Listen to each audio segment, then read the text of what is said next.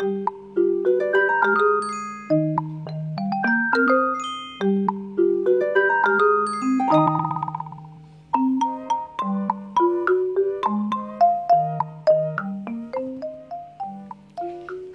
亲爱的小朋友们，大家好，欢迎来到今天的晶晶姐姐讲故事节目。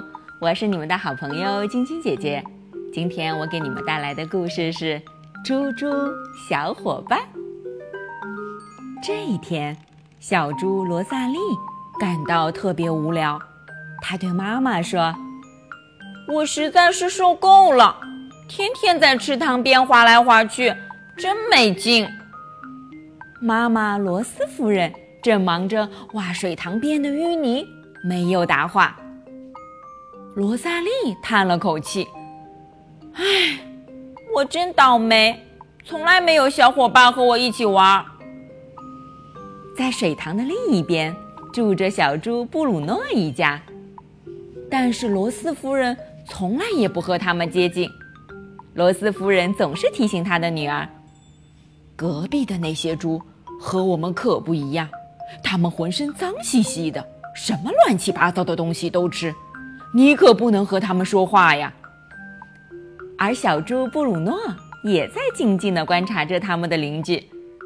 布鲁诺发现自己的邻居每天只是在烂泥里打瞌睡。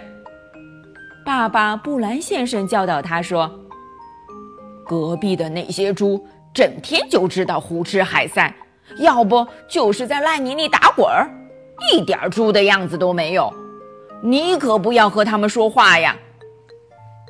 从还是小猪仔的时候开始，布兰先生就没有和罗斯夫人打过招呼。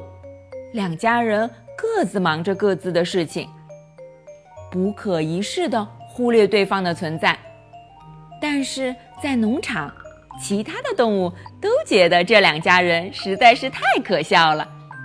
小老鼠爱德华说得好：“猪就是猪，所有的猪都是这样啊，每天吊儿郎当的混日子，什么乱七八糟的东西都吃。”才不是呢！罗斯夫人对女儿罗萨莉说：“我们可不一样，我们那是在休息。”才不是呢！布兰先生给儿子布鲁诺解释：“我们可没有狼吞虎咽的吃东西。”我们那是在品尝美味。其他的动物都耸了耸肩，走掉了。显而易见，这些猪真是太愚蠢了。这一天，小猪罗萨利无所事事地去水塘边挖泥，想找些小虫子来饱餐一顿。突然，罗萨利发现邻居布鲁诺的小脏脸在自己的眼前晃动。他假装没看见，打算从他身边慢慢的溜过去。你在我家门口干什么呢？你这只脏兮兮的小粉猪！布鲁诺很不客气地问道：“哪来的？回哪儿去？否则我可要不客气了。”罗萨莉理直气壮地回答：“是你跑到我家门口才对，你这只臭烘烘的小花猪！”向后转，回你自己家去！你实在是太臭了。于是，两只猪扭打到一起去了。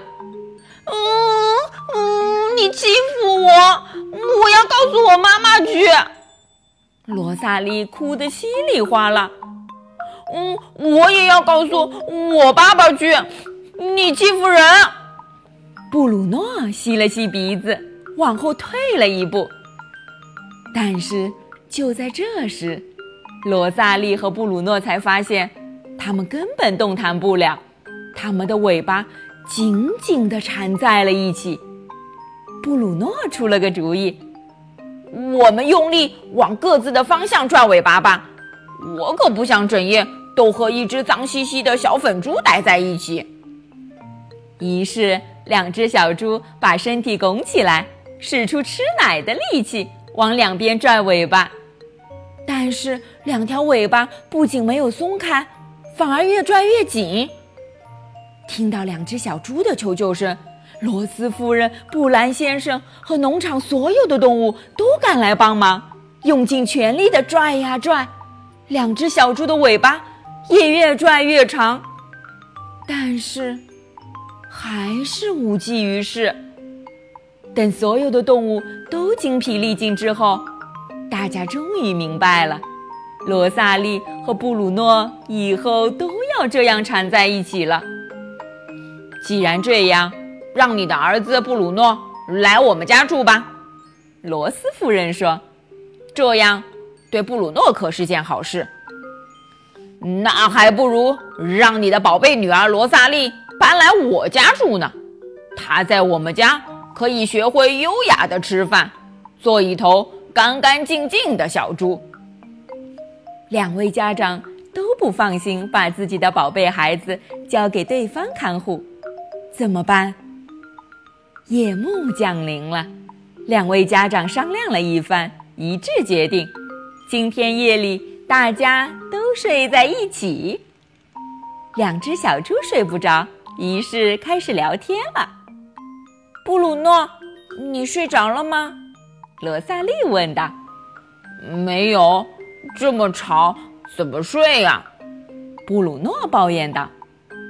我想，一定是我妈妈发出的声音，他一睡觉就打呼噜。罗萨莉说。布鲁诺竖起耳朵，仔细的听了听。嗯，这更像是我爸爸发出的声音。嗯，他即使不睡觉也会打呼噜的。夜很静，但是两只小猪打打闹闹，过得很开心。明天早上我们去水塘边玩打滑的游戏好吗？罗萨莉问布鲁诺。好啊，我们可以好好的大玩特玩一番了。布鲁诺很高兴。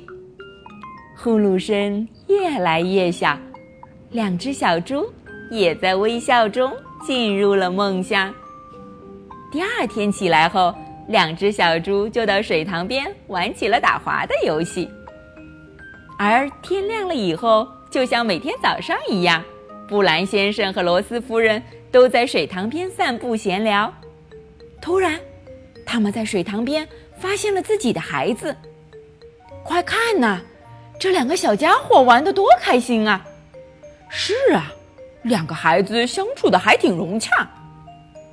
这时，布兰先生皱了皱眉说：“你有没有注意到，昨天农场新搬来的那些鸡呀？不知道为什么，这些鸡给我的印象很不好。”罗斯夫人随声附和道：“你说的太对了，鸡妈妈管教不严，小鸡整天叽叽喳喳的乱叫。”一点鸡的样子都没有。可罗萨利和布鲁诺很喜欢这些小鸡，他们打算找一天和这些小鸡一起玩儿。但今天他们还是希望只是他们俩在一起，因为自从尾巴解开以后，两只小猪就很害怕一切又会像以前一样。但是大家好像都没有发现这个变化。好了，小朋友们，今天的故事就讲到这儿了。明天继续来听晶晶姐姐讲故事吧。喜欢晶晶姐姐讲故事节目的朋友们，可以关注微信公众号“飞视频”，收看我们为爸比和小朋友们精心准备的《爸爸来啦》系列亲子节目。也可以通过喜马拉雅收听晶晶姐姐讲故事电台广播。宝贝们的家长可以将小朋友的生日、姓名和所在城市等信息通过飞视频微信公众号发送给我们，我们会在宝贝生日当天送上我们的生日祝福哦。小朋友们，祝你们做个好梦，晚安。